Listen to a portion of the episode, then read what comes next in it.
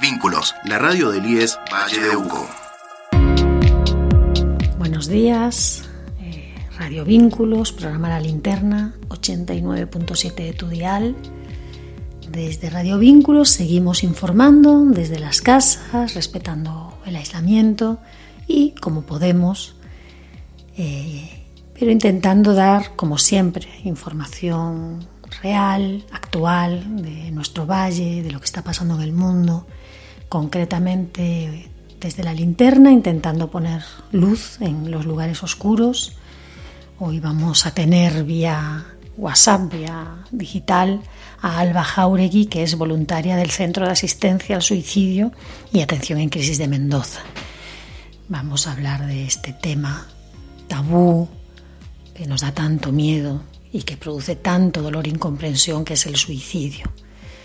Hablando con ella vamos a pasar algunos audios que nos ha pasado, pero más allá de ello yo quiero compartir que ha supuesto para mí hablar con ella y conocerla y entender que el suicidio es muchas veces una opción para la persona ¿no? de detener una situación que no sabe cómo detener, una situación de dolor, una situación de, de una fase aguda de algún problema o situación psicológica o física, a veces es dolor físico lo que lleva a un suicidio, ¿no? Y que muchas veces eh, o alguna vez ha pasado por la cabeza de las personas, de, nosotros, ¿no? De nosotras, y aunque la hemos descartado instantáneamente, insisto, no sabemos cómo detener eh, una, una, situación de mucho, mucho sufrimiento y eso aparece como una puerta. Vamos con un poquito de música, siempre la música acompañando nuestros programas. Vamos a hablar eh, claramente eh, y vamos a dar opciones. Opción, como es este el caso de, del centro eh, PSI en Mendoza, que da atención en momentos agudos a personas que, sobre todo en este momento de, de pandemia, este momento de aislamiento, este momento de incertidumbre que muchas veces provoca agudizar situaciones que ya había dentro de las casas o, personales, eh, la angustia, la ansiedad por el futuro, la incertidumbre. Mm, más que nunca hay que estar atentas, atentos como comunidad, como vecinas, como familia, a los signos y síntomas. Alba Jauregui eh, muy claramente y también eh, entender que, es una situación puntual que va a pasar, que, de la que deberíamos intentar salir fortalecidas y fortalecidos y que tiene un punto y final, que esto no se va a eternizar, que si bien se agudizan situaciones que ya había, eh, hay que mirar para adelante y entender que que todo pasa en la vida, toda tormenta tiene su arco iris. Y comprender en una, ante una actitud suicida ¿no? el dolor que, que deja una decisión semejante, entender que muchas veces es imposible saber qué pasa dentro de las casas y mucho menos saber qué pasa dentro del universo de una persona. Vamos con un poquito de música y después continuamos con Alba Jauregui que lo va a poder explicar muchísimo mejor que yo. A veces es el dolor lo que te hace sentir vivo. Cuando pierdes el control y solo puedes gritar. Y aunque sé que dentro hay más, solo quiero desconectarme y dejar de llorar me siento tan vacío al estar tan lleno de nada. Tenerlo todo y aún así nunca encontrar lo que buscaba. Cansado de empapar la almohada y de fingir que estoy mejor al despertar igual de mal por las mañanas. Llámame loco, pero es que lo siento dentro. Hay cientos de fragmentos, cientos vagando en mi pensamiento y aunque lo intento no lo entiendo. Tiendo a soñar despierto y a pensar durmiendo. A veces quisiera arrancarme el corazón porque sé que dolería menos que latiendo. Y aunque quiera creer en la razón, sé que está mintiendo, porque por mucho que ella piense yo lo estoy sintiendo. Y es que si lógico, parece que se me va la cabeza, busco la felicidad mientras escribo con tristeza, pero siempre preferí el sabor de una lágrima que mentirle a mis latidos y no poder pasar página. A veces es el dolor lo que te hace sentir vivo cuando pierdes el control y solo puedes gritar. Y aunque sé que dentro hay más, solo quiero desconectarme y dejar de llorar.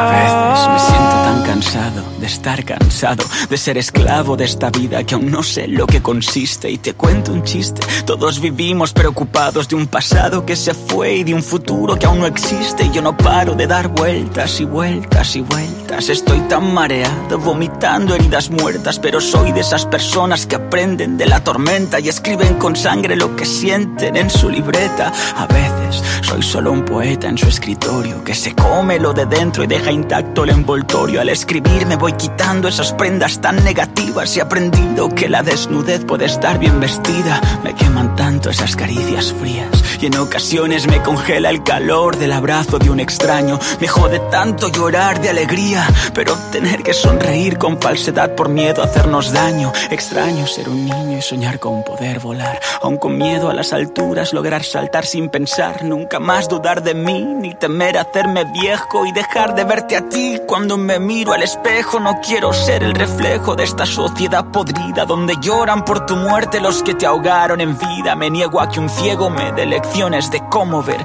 y encajar en este puzzle que nunca logré entender lo que te sentir vivo cuando pierdes el control y solo Y aunque sé que dentro hay más, solo quiero desconectar y dejar de llorar. Y aunque a veces estás solo, aunque estés rodeado de gente, está bien no estar bien. Y es que eso te hará más fuerte. Yo conseguí encontrarme cuando estaba más perdido y fui al borde de la muerte, cuando pude apreciar lo que realmente significa estar. El que cantaba era Litos, un artista y youtuber español que le encanta a mi hijo y que me siento muy orgullosa de que le encante, hablando muy profundo de lo que es eh, una profunda depresión, un profundo sentimiento de dolor y cómo dentro de ahí también se puede encontrar la joya de la fuerza de vivir. Vamos a empezar con la presentación de Alba Jauregui y nos vamos metiendo en el tema profundamente. Soy Alba Jauregui, voluntaria del Centro de Asistencia al Suicida y Atención en Crisis. Este, nuestra tarea en esta institución es un programa de atención telefónica donde se realiza contención a personas con y sin ideación suicida. Este, nuestra tarea está avalada por la Organización Mundial de la Salud. Este, este es un programa creado en el año 1960 que se ha ido ayornando a los tiempos y que este, tiene filiales en todas partes del mundo. Los voluntarios que trabajan en este centro este, son debidamente capacitados, son profesionales en la tarea que realizan de contención y se trabaja profundamente sobre la omnipotencia. Aquí, en este voluntariado, nadie salva a nadie.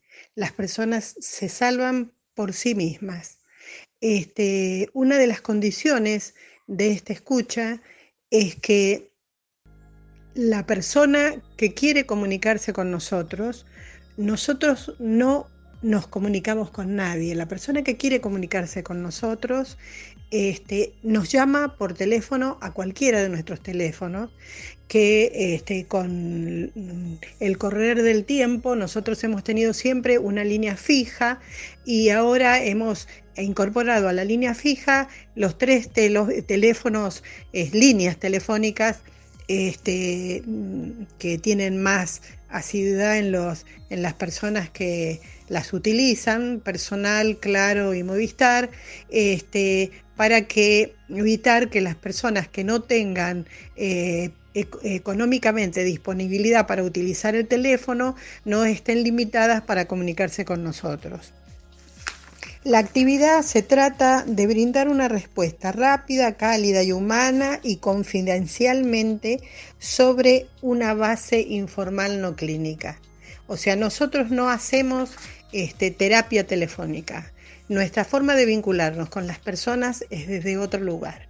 No somos amigos, este, no somos psicólogos, algunas personas son psicólogas dentro de la institución, pero no trabajan de psicólogos cuando están en la línea telefónica. Resulta extraño, ¿no? Resulta extraño escuchar que no hay, eh, bueno, no es una terapia, no hay unas recetas, no, no hay un seguimiento, es una opción puntual ante una situación aguda.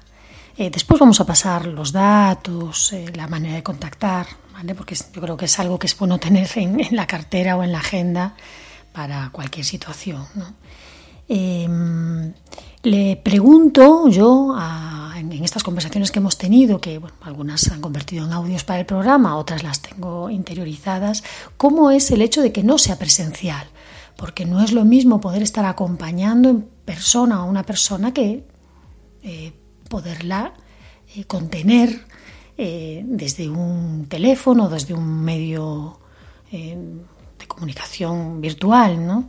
Y bueno, Alba contesta. Si pensamos que este, si bien el hecho de ser este un servicio telefónico que nos impide ver cuál es la situación física o postural de una persona, este, donde uno está, puede ver eh, cómo es su mirada, cómo si está erguido o está este, en una posición de, desgano. Este, también esta situación de la que la comunicación sea telefónica nos pone eh, frente al hecho de que es una cuestión íntima, absolutamente íntima porque las personas que se comunican con nosotros no están obligadas a decir su nombre, pueden decir un nombre anónimo o pueden no mencionar su nombre. Este, no, no, no, tienen, no nos van a ver nunca, no van a tener nunca este, un seguimiento nuestro acerca de qué ha sido de su vida. Eh, la institución no posee ningún reconocedor de teléfono, o sea que no tenemos eh, un aparato que identifique quién nos llama. O sea que esto es, comienza y termina cuando la persona que se vincula con nosotros a través de la línea este, decide hacerlo. Nosotros no llamamos por estas cuestiones que ya explicamos anteriormente. Entonces, este, esta, esta se convierte en una conversación íntima, fluida o no, este, donde nosotros aceptamos sus silencios, que son los más difíciles de aceptar por una cuestión este, cultural. Nosotros no pertenecemos a una cultura donde estemos mucho tiempo en silencio, este, pero este, realmente eh, es un vínculo eh, maravilloso el que se logra. Eh, el único silencio es interrumpido por quien nos llama. Nosotros escuchamos fundamentalmente. Intentamos eh, orientar hacia cuáles serían las posibilidades de acuerdo a los que nos narra, este, pero eh, nuestro trabajo es escuchar y no saben qué sanador es escuchar. Y cuando digo escuchar, no digo oír. Oír se eh, le atribuye como sinónimo escuchar, pero oír se refiere a un aspecto. Nosotros oímos, este, tenemos un baño sonoro, mientras estamos hablando tenemos un baño sonoro, eh, escuchamos el ruido de los autos, bueno, ahora no muchos, este, pero el ruido de los autos, si ladra un perro, este, nosotros escuchamos. Es una situación altamente íntima. Escuchar, esa es la clave que nos cuenta Alba, que no es lo mismo que oír. Em, hay una práctica, ¿no? que un poco hablábamos eh, hace poco con una psicóloga amiga, que se llama escucha activa. Muchas veces estamos oyendo a la persona que nos habla inmediatamente eh, interpretamos. O sea, nos dice, bueno, voy a poner un ejemplo sencillo, ¿no? Nos dice, vi un perro blanco y ya nosotros estamos en la mente con el perro blanco de mi abuela. Pero no es el perro blanco de mi abuela, es el perro blanco de la otra persona que vio, que la otra persona vio, ¿no? Entonces, esta capacidad profunda, como dicen aquí en Argentina, de registrar a la otra persona, de escucharla profundamente, sin llevarlo todo a mi campo de conocimiento. ¿no? Em, yo tengo recuerdo en, enfermería, cuando se estudia ahí en el IES, en la carrera de enfermería, eh, hay prácticas en diferentes hospitales y uno de los hospitales que más ¿no? es el Hospital Pereira, que es el hospital donde se reúnen las personas que tienen algún tipo de enfermedad psicológica o psiquiátrica en este caso. Y bueno, me acuerdo muy, muy patente una mujer que estaba ingresada por intento de suicidio, con una depresión profunda desde hacía dos años, eh, después de, ser mamá, una, depresión profunda de una puérpera que se había prolongado mucho en el tiempo.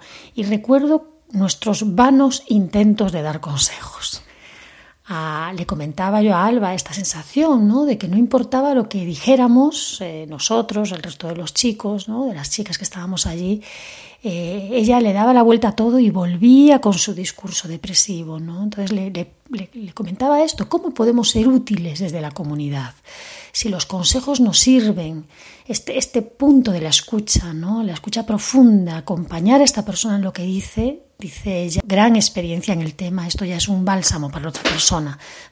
Sentir que puede hablar, sentir que puede desahogarse, sin un intento de cambiar nada, sin una devolución de juzgarle porque está mal, sino que hay otras maneras, ¿no? Esto es lo que decía en principio del programa que a mí me abrió la mente. Eh, y cómo eh, poder convertirnos en personas útiles en circunstancias así y no solo con buena voluntad eh, como, se dice, eh, poner un granito de arena, pero en el ojo. Cómo evitar esto, ¿no? Cómo poder acompañar de manera útil y constructiva. Y atiendan porque realmente la, respuesta es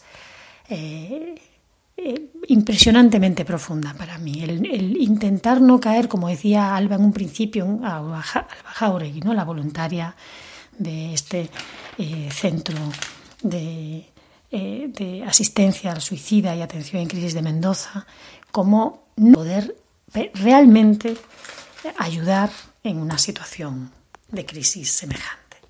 Yo creo que a pesar de, de algunas cosas que por ahí no se ven desde el lugar apropiado, este, tienen frases, algunas frases y algunas cosas que tienen certidumbre y que Mm, se apoyan en cosas importantes.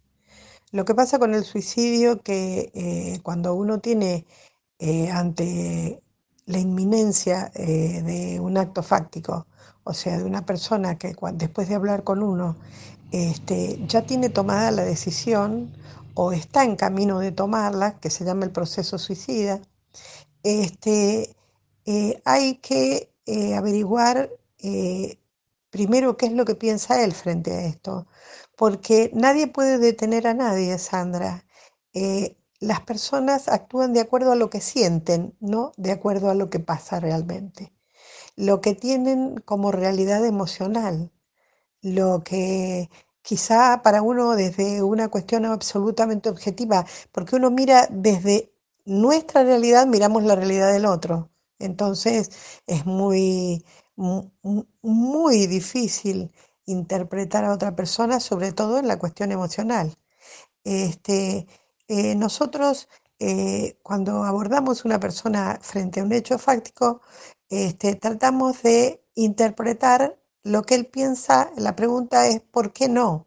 A nosotros no nos preocupa el por qué, porque en realidad el por qué lo tiene que buscar un profesional de la, de la psiquiatría, de la psicología, fundamentalmente de la psicología, porque el psiquiatra es el que receta y el psicólogo es el que habla, el que comienza a desenmarañar eh, sentimientos, cosas que le están pasando emocionalmente a la persona que se encuentra en una situación tan compleja como esta. Entonces nosotros preguntamos, ¿para qué? ¿Qué modificaría su muerte? ¿Qué sería lo que pasaría después de que él se muera? Y sobre todo, este, averiguar eh, qué es lo que pasaría con los otros cuando él se muera. ¿Qué, qué sucedería? Este, ¿Qué expectativas tiene él con respecto a qué va a suceder cuando él muera? Eh, ¿Qué significado va tiene para él su muerte? Este, ¿Qué es lo que quiere borrar, eliminar, este, detener, eh, mm, manifestar con su muerte? O si solamente, que ya no es un solamente simple, de tener esa voz que continuamente lo atormenta en la cabeza, porque el suicidio este, produce en las personas este, un hecho como si se, eh, se dividiera el cuerpo en dos partes, una la cabeza y otra el cuerpo propiamente dicho. Y la única que tiene entidad es la cabeza. Entonces, como esa cabeza no le deja, está todo el día con la idea fija una idea fija que lo atormenta, sea cual fuere. Eh, si no se puede bañar porque lo detiene, no come, no duerme, sobre todo no duerme. Este, entonces, en realidad, lo que quiere hacer es detener la voz, detener lo que lo atormenta todo el día.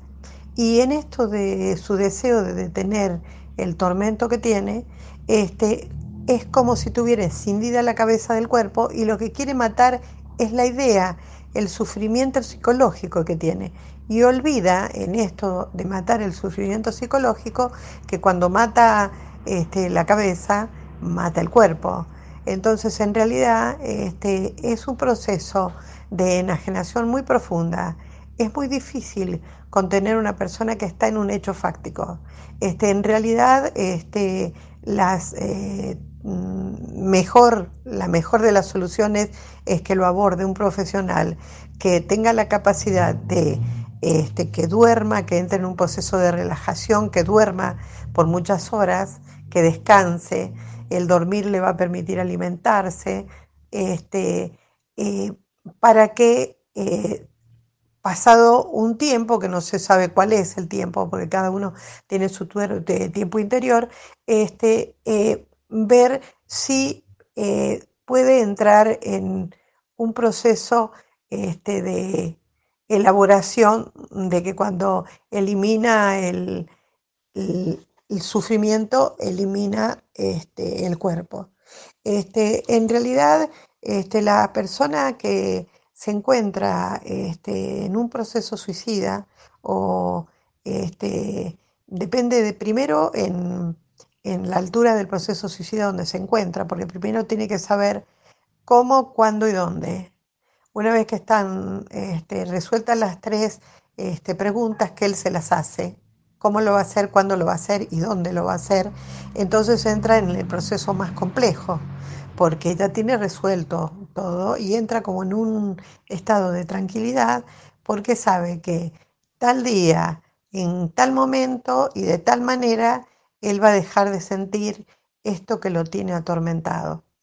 Este, la intención de estos chicos este, ha sido muy buena, lo que pasa que este, está, no siempre las buenas intenciones son las mejores, este, pero eh, bueno, lo, lo, podemos hablar, si querés lo hablamos vos y yo, qué pensás de lo que te digo y qué cosas les servirían a ellos, eh, sobre todo conocer qué es lo que pasa con cuando, cuando una persona entra en un proceso suicida. Eh, no, no sirven los consejos, no sirven los consejos. Primero que los consejos no sirven de ninguna manera ni en una persona que no, que no, se, que no está en un proceso suicida. En realidad uno lo que debe sugerir porque si uno le está dando una receta al otro, le dice que si pone tanto de tanto y tanto de tanto le va a salir tanto. Y en realidad no, porque se trata de otra persona. Esto no es eh, eh, un bizcochuelo. La vida no es un bizcochuelo que uno le pone tanto y tanto y bueno. Eh, la vida está, este, es muy compleja. Este, y cada uno tiene una realidad este, que desde el análisis de uno es de una manera y desde el análisis propio es de otra. Este, la objetividad es muy difícil en una persona que está sufriendo. Entonces, primero hay que ver qué es lo que siente. Y además uno no le puede prestar lo que tiene que entender profundamente es que uno no le puede eh, prestar voluntad al otro en ningún orden. Ni aún en el proceso suicida en ninguna parte. La voluntad es propia y si el otro no la quiere modificar es muy difícil modificarla. Nosotros pensamos absolutamente que es un acto privado este, donde nosotros podemos inferir este, solamente si el otro nos lo permite. Este, es por eso que la institución nos llama por teléfono. Nosotros continuamente nos dicen, che, podrías hablar con la prima de mi prima que tiene tal problema que quisiera. Y nosotros le decimos, mira, dale nuestros teléfonos y que nos llame. Porque cuando nos llaman nos abren una puerta. Nosotros no podemos abrir la puerta. Este, porque en realidad estamos ingresando en la privacidad del otro. Este, cuando el otro nos llama, entonces nos permite acceder y hay que ir viendo qué es lo que quiere de nosotros. Sobre todo el que tiene que hablar es el otro, no nosotros. En realidad nosotros tenemos que aprender a escuchar, direccionar lo que está diciendo, hacer preguntas precisas este, de acuerdo a lo que está manifestando, a dónde queremos llegar. Las preguntas siempre tienen que tener un fin. ¿A dónde queremos ir con lo que estamos preguntando? Este, ¿Qué queremos obtener? ¿Cuál es el objetivo final de lo que queremos? Queremos que piense esto, queremos que se dé cuenta de esto, y todo mediante sugerencias, no mediante consejos. Los consejos no son útiles ni para los que no estamos en proceso suicida. Vos andame diciendo este, cómo querés que encaremos esto, porque este es un tema largo. Este, bueno, Sandra, eh, quiero, quiero ser útil y veamos un bálsamo de humildad. La verdad es que ahí, cuando hablas con personas así, que tienen tantísima experiencia en un tema tan complejo, eh, bueno, yo personalmente me doy cuenta de cuánto tengo que aprender. Vamos con un poco de música para también poder ir asimilando todo lo escuchado. Veo caen de mi piel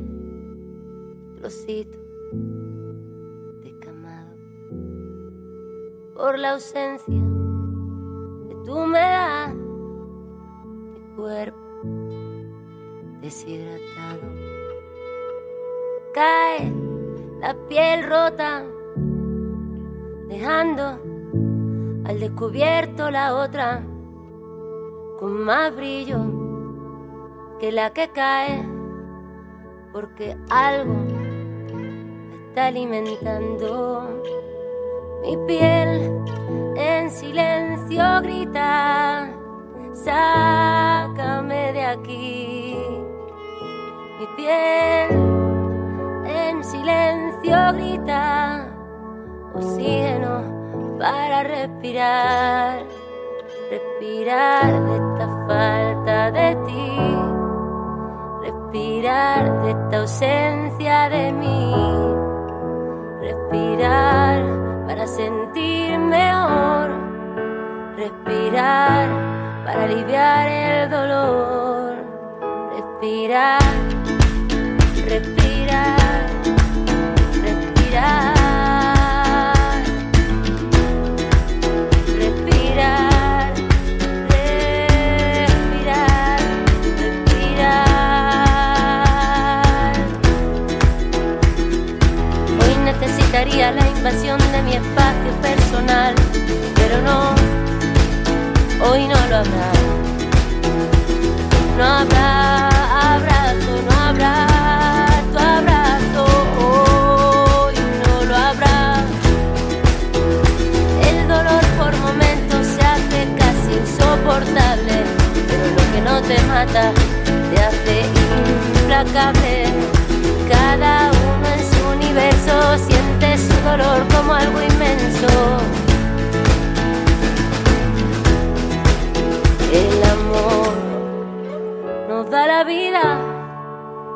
Su ausencia nos mata un poco cada día. Mi piel,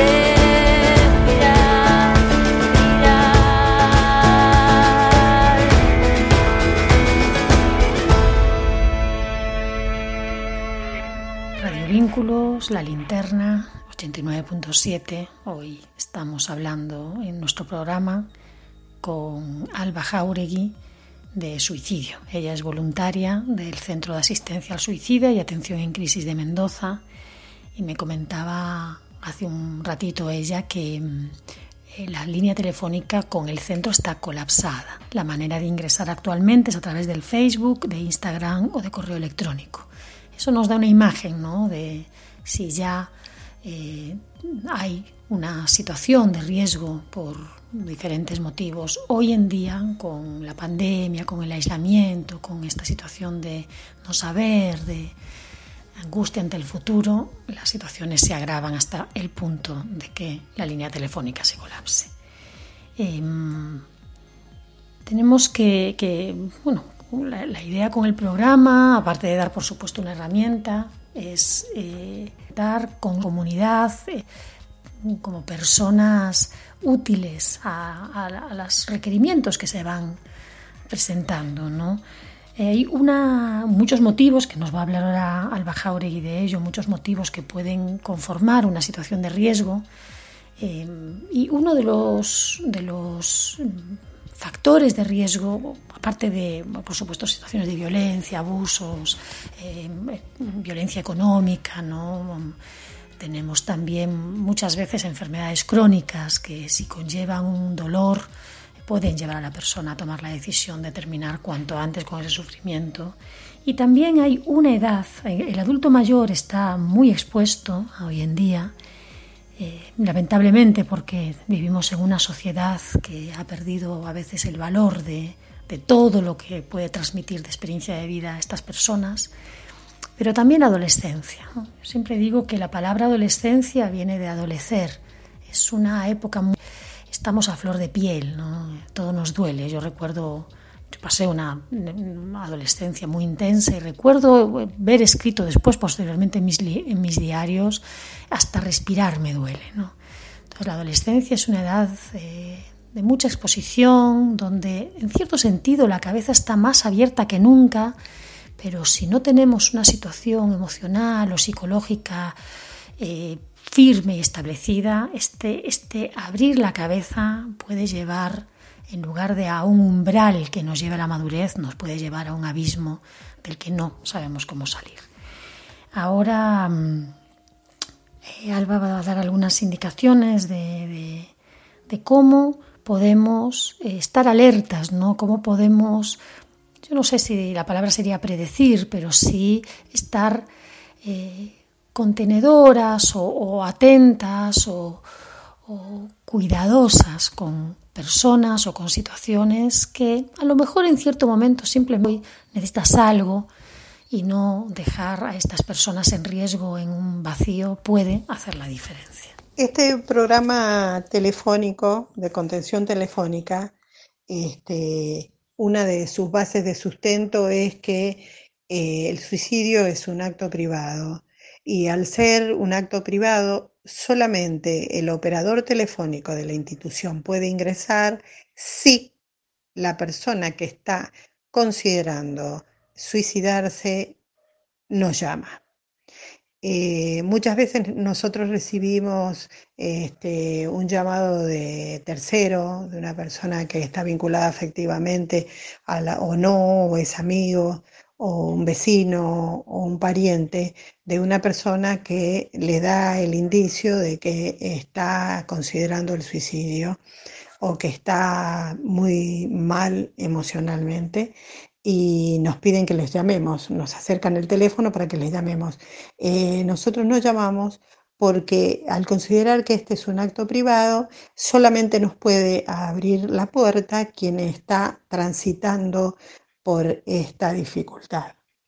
Este, tenemos que este, tener presente que eh, el inferir este, sobre la vida del otro este, nos pone en una situación mm, invasiva. Si bien no podemos definir un perfil de una persona que está considerando el suicidio, este, sí podemos dar algunos indicadores de riesgo generales que este, advertirían este, un potencial suicida.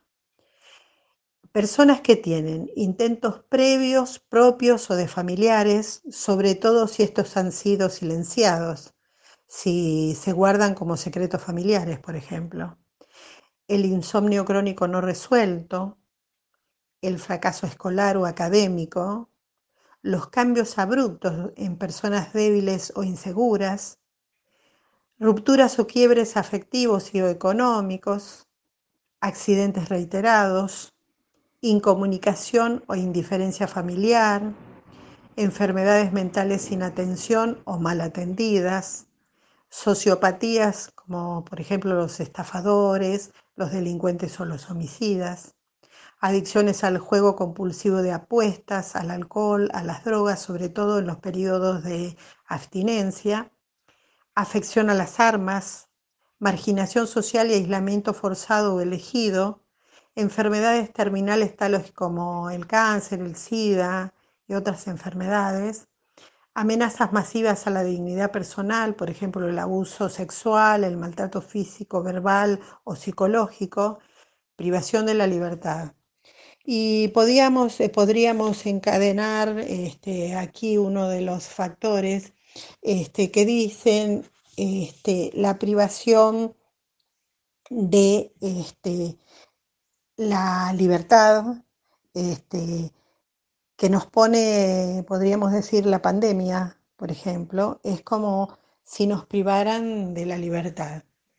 En realidad, este, esta consideración eh, es muy compleja e inevitable, este, porque todos nos dimos cuenta que primero no podemos hacer lo que antes hacíamos y si lo consideramos un poco más, sabemos que ya no vamos a poder seguir haciendo lo que hacíamos. Este, esta consideración este, nos produce miedo, lo desconocido nos produce mucho miedo. Este, en nuestra cultura, el abrazo, el tomar mate, el besarnos, eh, es habitual.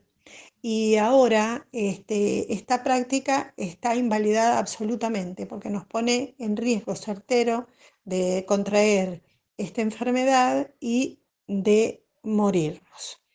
Este, es una situación difícil, pero no imposible. Este, tenemos afortunadamente, la, si tenemos por afortunadamente la posibilidad de quedarnos adentro, este, esta es la mejor vacuna. Este, hay, hay familias que eh, esta posibilidad está lejana o que se contradice con su propia subsistencia, porque tienen, no tienen los recursos económicos para eh, sostenerla. Este, eh, no tienen por ahí algunos, no tienen recursos económicos y esto los llevaría también a no tener, por ejemplo, disponibilidades este, de una casa con todas las dependencias que se necesitan, una casa para las personas que las habitan, este, entramos eh, entonces en una situación muy difícil. Este, cuando uno no puede por sí, cuando uno no puede encontrar alguna respuesta este, que nos alivie, hay que buscar ayuda. Este, algunos de los psicólogos de nuestra institución están participando en un grupo que se llama SAI, mm, PSI o PSI, como psicólogos, este, que están enfocados en atender personas que estén sufriendo por esta situación en la que nos ha puesto la pandemia. Este, hay que, están los teléfonos, están a mano los teléfonos, este, yo los voy, los paso enseguida, este, para que quien se encuentre en esta situación pueda acceder. Este, en realidad, entre las conductas que debiéramos, si podemos, este, es este, gratificarnos en otros órdenes, este, mm, comer cosas que nos gusten, eh, acudir a los placeres lúdicos, jugar, este, estar siempre ocupado, eh, hacer cosas que habíamos dejado postergadas y que ahora nos haría bien hacer, realizarlas, eh, acudir a las herramientas que uno tiene. Cada quien sabe cuáles son. Este, no existe una receta para todos igual porque no todos estamos en la misma situación. Este, mm, yo les voy a pasar enseguida los números telefónicos este, de los psicólogos que están trabajando. Alba Jauregui, del Centro de Asistencia al Suicida y Atención en Crisis de Mendoza, como nos acaba de comentar, no solamente en casos de idea de suicidio, sino también en estos momentos los psicólogos y profesionales de este centro están atendiendo en esta crisis a nivel mundial debido al coronavirus, debido al aislamiento preventivo que se está llevando a cabo en casi todos los países del mundo. Eh, como comentaba antes, eh, eh, Alba me ha comentado que los teléfonos están saturados, así que la manera de entrar es o bien por Facebook o bien por Instagram. Hay que buscar urgencias Psi Mendoza, Psi es PSI de psicología. también hay un email que es arroba urgenciaspsi.mendoza. Cuando se entra o por correo, por Facebook o por Instagram, se tiene que enviar un mensaje privado eh, y se envían todos los datos personales que por supuesto son de absoluta confidencialidad. Con estos datos personales, a través del WhatsApp, eh, bueno, se envía un número de teléfono y a través del WhatsApp los profesionales se ponen en contacto con la persona. Actualmente el horario de atención es de 8 a 21 a 45, pero también se atienden urgencias no solamente, o sea, insistimos, como ha dicho ella, que esto no es una terapia, pero sí un, una ayuda, una contención en un momento agudo. Entonces es una herramienta más que tenemos, por un lado, para ofrecer, porque como muy bien ha explicado ella, no podemos pedirles que llamen, pero sí podemos dar esta herramienta a alguien. Che, mira, está este grupo, ¿por qué no te pones en contacto? Tal vez te puedan contener, te puedan ayudar. Muy interesante el enfoque que dan, ¿no? de qué está buscando la persona profundamente, ¿no? Que, como, porque muchas veces es eso, ellos lo ven como una puerta de salida a una situación insostenible. Y tal vez estos profesionales puedan mostrar que hay otras puertas. Pues, ¿no? Tú te vas a librar, pero ¿qué queda aquí? Yo no tengo ninguna duda que la persona que toma esta decisión está en un lugar mejor. Muchas veces se les trata de cobardes, personalmente no lo creo, me parece que hay que ser muy valiente también para enfrentar una decisión semejante, pero el dolor que queda aquí es incalculable. Entonces, enfrentarles también con las consecuencias de los actos que quieren cometer y intentar abrir otras puertas posibles que puede haber como solución a su sufrimiento. En Radio Vínculos, poco más que decir. Eh, volvemos a repetir los los contactos eh, sería por Facebook e Instagram, urgencias psi Mendoza y el email sería arroba urgenciaspsi.mendoza. Desde ahí podemos pedir que un profesional se ponga en contacto con nosotros para poder orientarnos y ayudarnos a pensar o ayudarnos a encontrar solución a ese problema, a ese problema que nos está agobiando. Un abrazo, cuídense, por favor, usen el barbijo, si tienen guantes, pónganse guantes y hagan un, un lindo aislamiento que nos sirva para salir mejor de todo esto que la vida nos está trayendo. Cerramos con música, por supuesto, poniendo un toque de esperanza en que hay luz al final del túnel.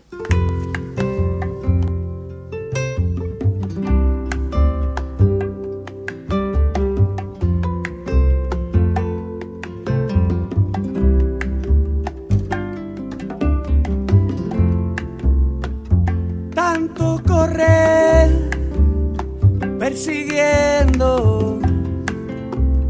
lo que ha de llegar.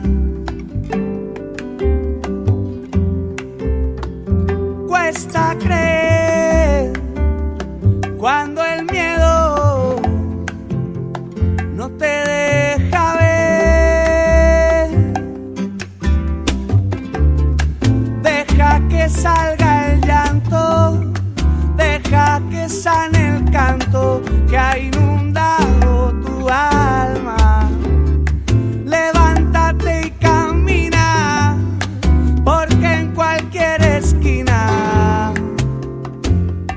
vas a encontrarte, vas a encontrarte, vas a encontrarte, vas a encontrarte.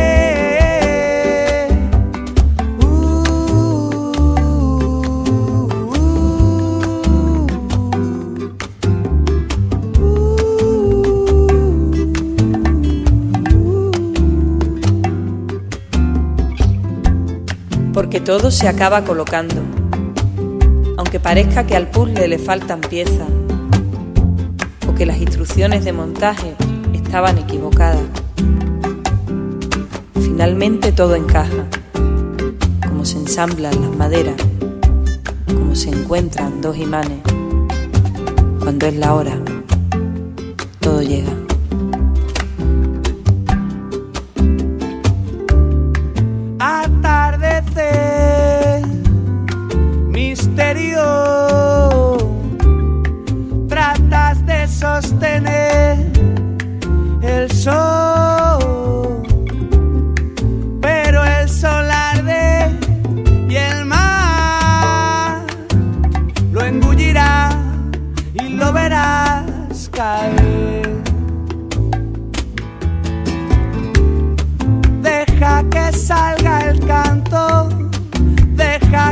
Sane el llanto que ha inundado tu alma. Levántate y camina, porque en cualquier esquina vas a encontrarte, vas a encontrarte, vas a encontrarte vas a encontrarte,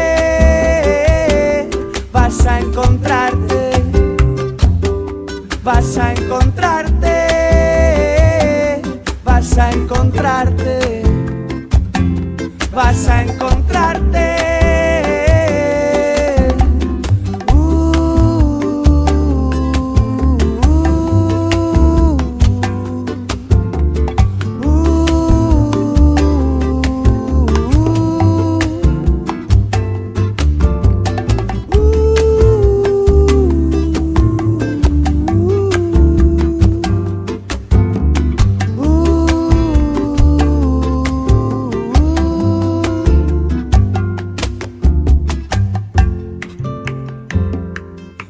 A encontrarte, vas a encontrarte, vas a encontrarte. Vínculos, la radio del IES Valle de Uco.